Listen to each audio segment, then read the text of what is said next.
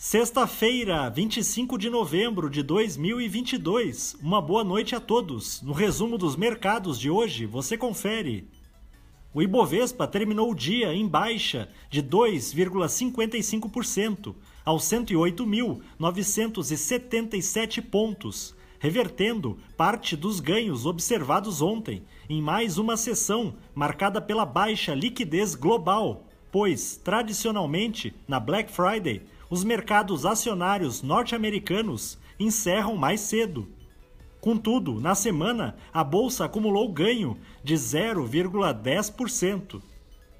Na ponta negativa, os papéis da PetroRio em baixa de 5,09% acompanharam a queda nos preços internacionais do petróleo, que recuaram devido ao aumento no número de casos da nova onda de Covid-19 na China que está levando a um acirramento dos lockdowns no país.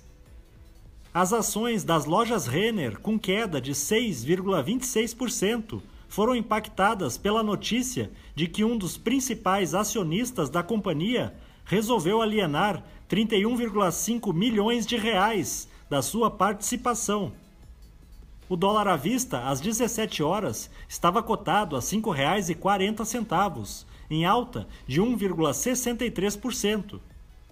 Já no exterior, as bolsas asiáticas fecharam majoritariamente em baixa, com destaque para a inflação ao consumidor da capital japonesa, Tóquio, que acelerou para uma alta anual de 3,8% em novembro, em seu maior patamar em três décadas.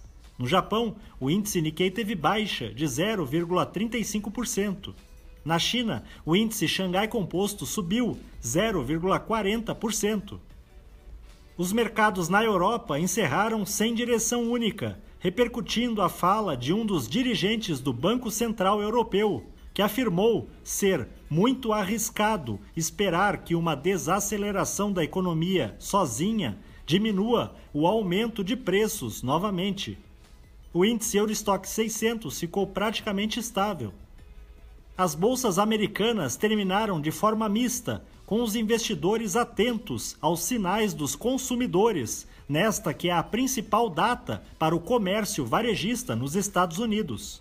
O Dow Jones subiu 0,45%, o Nasdaq teve queda de 0,52% e o S&P 500 recuou 0,03%.